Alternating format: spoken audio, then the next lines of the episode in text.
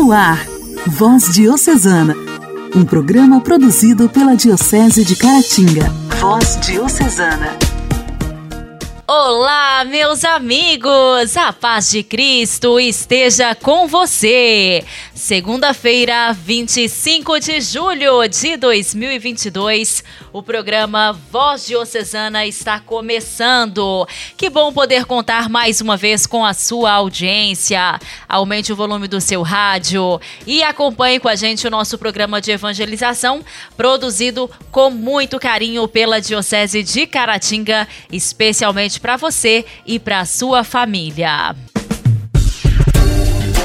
Voz Diocesana. Voz Diocesana. Um programa produzido pela Diocese de Caratinga. Hoje, dia 25 de julho, nós celebramos o dia de São Tiago, que foi um dos doze apóstolos de Jesus Cristo. É citado no Novo Testamento entre os três mais próximos apóstolos de Jesus, junto com os irmãos Pedro e André e seu irmão mais novo João. São Tiago é também conhecido como São Tiago Maior, para diferenciá-lo de Tiago Menor, que era de Nazaré, primo de Jesus e também apóstolo. Segundo o Novo Testamento, ele nasceu em Betsaida, na Galileia, por volta do ano 5. Filho de Zebedeu e de Salomé, fazia parte de um grupo de pescadores, formado por seu pai, seu irmão João e também Pedro. Foi um dos discípulos escolhidos pessoalmente por Jesus que o convidou para divulgar as doutrinas do cristianismo quando ele estava pescando às margens do lago de Genezaré. Seu irmão João, que lhe fazia companhia, também se apressou a seguir o Mestre. Jesus lhes disse: Farei de vós pescadores de homens. Tiago, junto com João e Pedro, passou a fazer parte dos discípulos privilegiados dentro da comunidade dos doze apóstolos. Testemunhou diversos momentos singulares que aos outros discípulos não foram concedidos. Acompanhou o Mestre em momentos gloriosos e também em momentos dolorosos. Tiago contemplou a transfiguração de Cristo no Monte Tabor em que o seu rosto brilhou como o sol e as suas roupas ficaram brancas como a luz. Tiago também presenciou a agonia de Jesus no horto, quando, depois da última ceia, ao ser preso pelos soldados judeus e romanos, conduzidos por Judas, foi levado para a crucificação. Estava presente também quando Jesus devolveu milagrosamente a saúde à sogra de Pedro e quando Jesus ressuscitou a filha de Jairo. Testemunhou a terceira aparição de Cristo após sua morte e ressurreição nas margens do lago de Tiberíades. Após a ascensão de Jesus, os discípulos iniciaram um trabalho de evangelização. Segundo a tradição, Tiago seria o primeiro a evangelizar a Espanha tornando-se depois seu patrono. Enquanto descansava às margens do rio Edro, teve a visão de Maria, que lhe apareceu sobre uma coluna de luz rodeada de anjos, e pediu-lhe que erguesse uma igreja exatamente no local onde estava.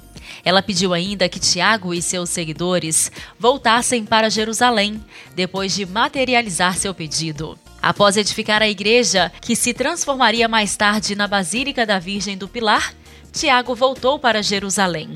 A última citação de Tiago no texto bíblico é a do Atos 12, ocorrida por volta do ano 44. Neste tempo, o rei Herodes Agripa começou a perseguir alguns membros da igreja e mandou matar à espada Tiago, irmão de João. Tiago é o único apóstolo que tem sua morte citada na Bíblia foi o primeiro discípulo mártir. De acordo com a tradição católica, o seu corpo foi sepultado em Jerusalém e depois transferido por seus discípulos para Galizia. Seus restos mortais são venerados na Catedral de Santiago de Compostela, que se tornou uma importante rota de peregrinação. São Tiago é festejado no dia 25 de julho nas igrejas católica e luterana. São Tiago, rogai por nós. A alegria do Evangelho. O Evangelho. O Evangelho. Oração, leitura e reflexão. Alegria do Evangelho. O Evangelho desta segunda-feira será proclamado e refletido por Dom Alberto Taveira, arcebispo de Belém.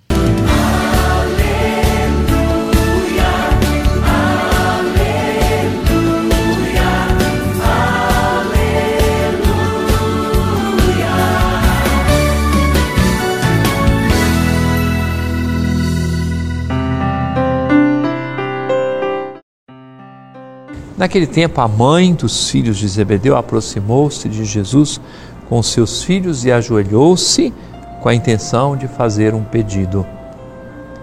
Jesus perguntou: O que tu queres? Ela respondeu: Manda que estes meus dois filhos se sentem no teu reino, um à tua direita e outro à tua esquerda. Jesus então respondeu-lhes: Não sabeis o que estáis pedindo. Por acaso podeis beber o cálice que eu vou beber? Eles responderam: Podemos. Então Jesus lhes disse: De fato, vós bebereis do meu cálice, mas não depende de mim conceder lugar à minha direita ou à minha esquerda. Meu Pai é quem dará esses lugares àqueles para os quais ele os preparou. Quando os outros dez discípulos ouviram isso, ouviram isso, ficaram irritados contra os dois irmãos. Jesus, porém, chamou-os e disse: Vós sabeis que os chefes das nações têm poder sobre elas e os grandes as oprimem. Entre vós não deve ser assim. Quem quiser tornar-se grande, torne-se vosso servidor. Quem quiser ser o primeiro, seja o vosso servo.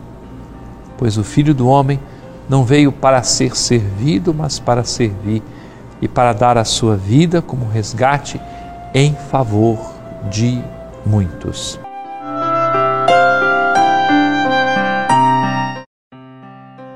Caríssimo irmão, caríssima irmã, sempre que este evangelho ocorre, e quando estamos, como é o caso desse ano, em período eleitoral, eu me recordo muito do que acontece nesse tempo. E aí eu entrevejo cenas muito parecidas com aquela que nós ouvimos no Evangelho. Muitas mães ou pais pressurosos e querendo que os seus filhos ou seus parentes tenham cargos, funções. E não é raro a gente ver que as pessoas querem trocar apoio eleitoral por vantagens que virão depois. Muitas vezes essas vantagens são até muito limitadas. É, às vezes é um material de construção, outras vezes é um cargo político, é, muitas vezes é um, uma influência diante de várias situações da sociedade. Nosso Senhor quer formar os seus discípulos para critérios diferentes. E como o mundo continua parecido com o mundo daquele tempo, nosso Senhor quer que a gente busque não o poder pelo poder, mas que nós nos empenhemos em servir, em amar, em fazer o bem. Tornarmos-nos servidores uns dos outros Jesus veio para servir e não para ser servido, e os seus discípulos haverão de fazer o mesmo.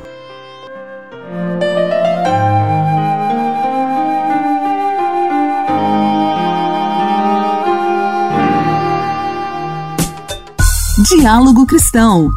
Temas atuais à luz da fé. Diálogo Cristão. Diálogo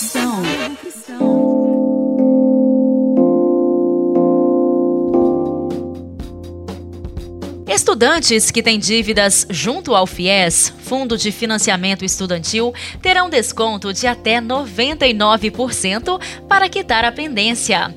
Para conseguir este abatimento, o interessado deve pagar à vista todo o saldo devedor e ter sido beneficiário do Auxílio Emergencial 2021 ou inscrito no CAD único, além de estar com parcelas em atraso por mais de cinco anos. Estudantes que têm dívidas junto ao FIES, Fundo de Financiamento Estudantil, terão descontos de até 99% para quitar a pendência.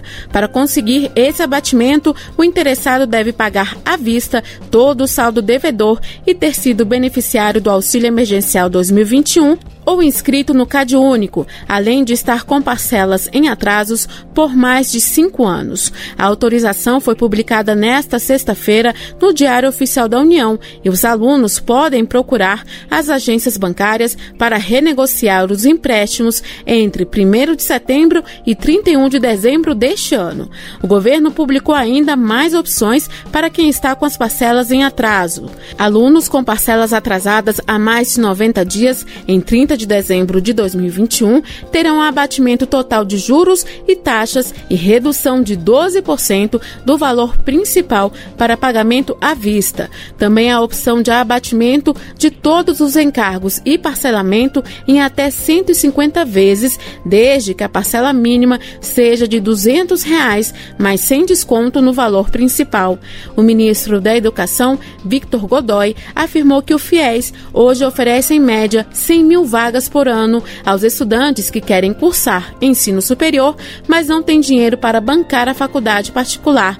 Godoy defendeu uma nova política de financiamento estudantil. Tem sobrado vaga, né? Acho que a gente precisa discutir, inclusive, uma nova política de financiamento estudantil, porque essa política ela está realmente sobrando vaga por conta da, da, dos juros e dessa dificuldade também que os alunos têm de pagar. As outras opções de desconto são estudantes com débitos vencidos e não pagos há mais de 360 dias em 30 de dezembro de 2021 terão um abatimento de 77%. Alunos na mesma situação, mas que estejam cadastrados no CAD único ou que tenham sido beneficiários do auxílio emergencial no ano passado terão desconto de 92%. Estudantes que não têm parcela em atraso, mas querem se livrar da dívida, terão desconto de 12% no valor que ainda precisa ser pago apenas à vista. O FIES é um programa que concede financiamento a estudantes em cursos superiores pagos, com juros zero e uma escala de financiamento que varia conforme a renda familiar do candidato. Igreja, Igreja em Ação. Formação, CNBB, notícias, Vaticano, diocese, não paróquia, a minha Igreja fé. em Ação. Igreja em Ação. O diretor da sala de imprensa da Santa Sé ilustrou o programa do Papa Francisco em sua viagem ao Canadá, de 24 a 30 de julho. Uma peregrinação penitencial para prosseguir o caminho da reconciliação empreendido nos últimos meses com os Metis, Inuites e Primeiras Nações povos indígenas afetados nos tempos coloniais pelas políticas de assimilação cultural. Será, como ele mesmo disse no último Ângelus, uma peregrinação penitencial. O diretor da sala de imprensa da Santa Sé, Mateu Bruni, ressaltou essa peculiaridade da viagem apostólica que o Papa Francisco fará ao Canadá de 24 a 30 de julho, durante a coletiva de imprensa realizada na última quarta-feira, de apresentação à mídia das etapas que Francisco Francisco fará no país norte-americano. Uma viagem muito esperada que nasce de cinco encontros que o pontífice teve entre o final de março e o mês de abril com os povos indígenas canadenses, Metis Inuites Primeiras Nações e Metis Manitoba, e que visa encontrar e abraçar essas comunidades conforme especificado pelo Papa Francisco no último domingo. A sua próxima viagem apostólica tem como lema caminhar juntos e quer de fato contribuir para o caminho de cura e reconciliação empreendido com as comunidades nativas gravemente prejudicadas no passado e de diferentes formas pelas políticas de assimilação cultural às quais muitos cristãos e também membros de institutos religiosos contribuíram. Por isso, não terá o padrão típico das viagens papais, mas estará toda focada no percurso de diálogo e escuta, proximidade e solidariedade com as populações indígenas canadenses que o Papa empreendeu há alguns meses. Um percurso iniciado por João Paulo II em setembro de 1984, quando encontrou os ameríndios e inuites que pediram ao pontífice para visitar suas terras durante a beatificação em 22 de junho de 1980 em Roma de Cateri Tecatuita, canonizada em 21 de outubro de 2012 por Bento XVI, primeira santa originária da América do Norte. A do Canadá é a segunda viagem apostólica que o Papa faz este ano após a visita a Malta nos dias 2 e 3 de abril passado e a viagem não realizada ao Congo e ao Sudão do Sul De 2 a 7 de julho, devido a problemas na perna direita, com uma nova data a ser definida. Francisco é o segundo pontífice a ir ao território canadense. Antes dele, houve três viagens apostólicas de João Paulo II, em 1984, em 1987 e 2002. Convidado por comunidades civis, eclesiais e indígenas, o Papa Francisco decolará no domingo às 9 horas locais do aeroporto de Fiumicino e chegará, após mais de 10 horas de voo, à cidade de Edmonton. Ele será oficialmente recebido no aeroporto da capital da província de Alberta e depois irá para o Seminário São José. O Papa fará em espanhol quatro discursos, quatro homilias e uma saudação a uma delegação de indígenas presentes em Quebec. No dia seguinte à sua chegada, ele se encontrará com os povos indígenas das primeiras nações, Metis e Inuites, aos quais, em 1 de abril, no Vaticano, expressou sua tristeza e solidariedade pela tragédia da erradicação de tantas pessoas e famílias diferentes de suas terras e culturas entre os séculos XIX e XX e para dar reconhecimento e justiça às vítimas das escolas residenciais instituídas pelo governo e confiadas às igrejas cristãs, incluindo a católica. Sinto vergonha, dor e tristeza pelo papel que vários católicos, especialmente com responsabilidades educacionais, tiveram em tudo que os feriu, nos abusos e falta de respeito à sua dignidade, à sua cultura e até mesmo aos seus valores espirituais, disse o pontífice na audiência com as três delegações. Tudo isso é contrário ao Evangelho de Jesus. Naquela ocasião, o Papa também se uniu aos pedidos de desculpas dos bispos canadenses, afirmando que o conteúdo da fé não pode ser transmitido de uma forma estranha à própria fé, dando assim um contra-testemunho, e acrescentando que Jesus nos ensinou a acolher, amar, servir e não julgar. Os dias de Francisco no Canadá se desenvolverão ao longo desse caminho, destacou o diretor da sala de imprensa da Santa Sé. Mas no coração do pontífice também estará o tema muito querido a ele do cuidado da criação, como é para os povos indígenas. Na tarde do dia 26 de julho, memória do santo Joaquim e Ana, avós de Jesus, o Papa Francisco participará da tradicional peregrinação dedicada a Santa Ana, que há séculos se realiza no lago de mesmo nome, a cerca de 72 quilômetros de Edmonton. A mãe da Virgem Maria é uma figura à qual os canadenses são muito ligados. Ela é venerada em muitas comunidades indígenas e a de Anne, declarada um local histórico nacional pelo governo canadense em 2004, é um dos encontros espirituais mais importantes para os fiéis da América do Norte e particularmente para os povos das primeiras nações.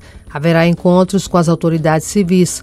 Por esta razão, em 27 de julho, Francisco irá a Quebec, enquanto em 28 de julho celebrará as vésperas com bispos, sacerdotes, diáconos, consagrados, seminaristas e agentes pastorais no Santuário Nacional de Santa Ana de Bupré. Mateu Bruni lembra que no Canadá há também a comunidade católica indígena e não indígena que se confronta com um mundo secularizado diante do qual se interroga como proclamar o Evangelho. O Papa também poderá dirigir-se a elas de diferentes maneiras, sem esquecer o cenário internacional desses dias e a guerra na Ucrânia. Em 29 de julho, ele encontrará em particular alguns membros da Companhia de Jesus e depois o aguardam três outros encontros com o povo de Quebec. O último, antes de partir para Roma, será com os jovens e idosos. Voz Diocesana. Voz Diocesana. Um programa produzido pela Diocese de Caratinga.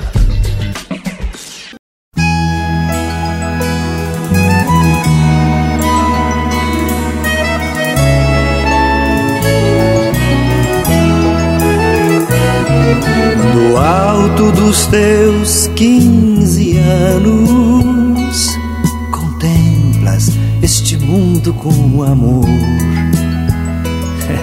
E tens uma pergunta engatilhada que a gente nunca sabe responder. E quando algum amigo enfim responde, às vezes não consegues entender. Do alto dos teus quinze anos, eu sei que às vezes gostas de sonhar e sonhas lindos sonhos de futuro. Que bom que tens coragem de sonhar.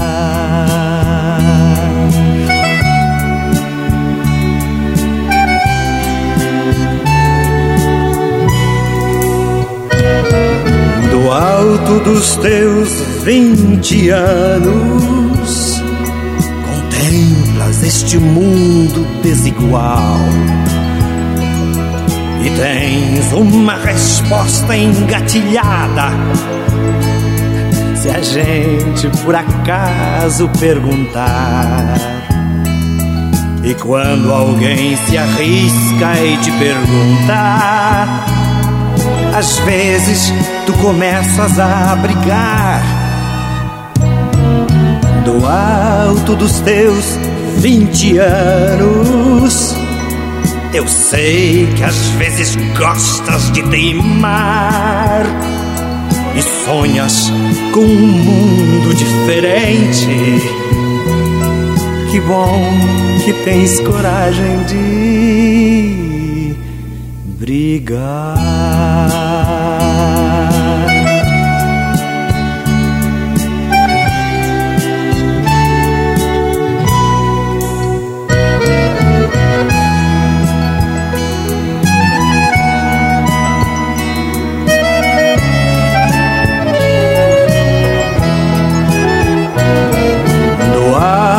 Dos teus trinta anos contemplas este mundo tão cruel e tens um grito preso na garganta por ver tanta injustiça e tanto fel. Mas quando é tua vez, não dizes nada. Que aos trinta já se tem muito a perder. do alto dos teus trinta anos, tu dizes que é melhor deixar pra lá. Não tens mais ilusões quanto ao futuro. Que pena que não saibas mais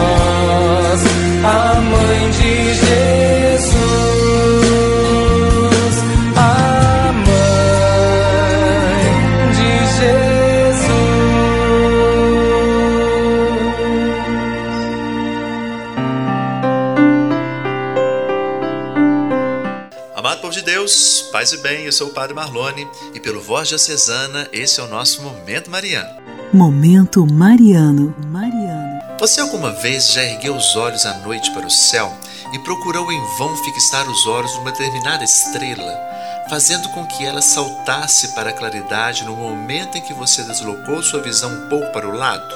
A ciência nos diz que esse fenômeno tem a ver com os bastonetes e cones em nossos olhos e também com a maneira pela qual nossa visão noturna se desenvolveu. Mas nada disso interessa quando estamos tentando ver uma estrela. O que importa é aprender a olhar um pouco para o lado do corpo celeste que queremos ver e focalizá-lo com a nossa visão periférica. Afastar os olhos diretamente um objeto para vê-lo com mais clareza quase sempre funciona na nossa vida espiritual e também no nosso relacionamento com Deus. Se estamos tendo dificuldade para descobrir a vontade divina em relação à nossa vida, pode ser que precisemos afastar um pouco o nosso olhar, digamos para Maria, em vez de procurar fitar diretamente o rosto de Deus.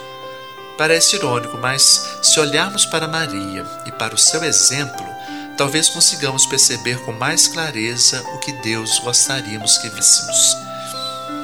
É como se Deus, de repente, aparecesse com nitidez, assim como uma estrela surge à vista quando paramos de procurá-la.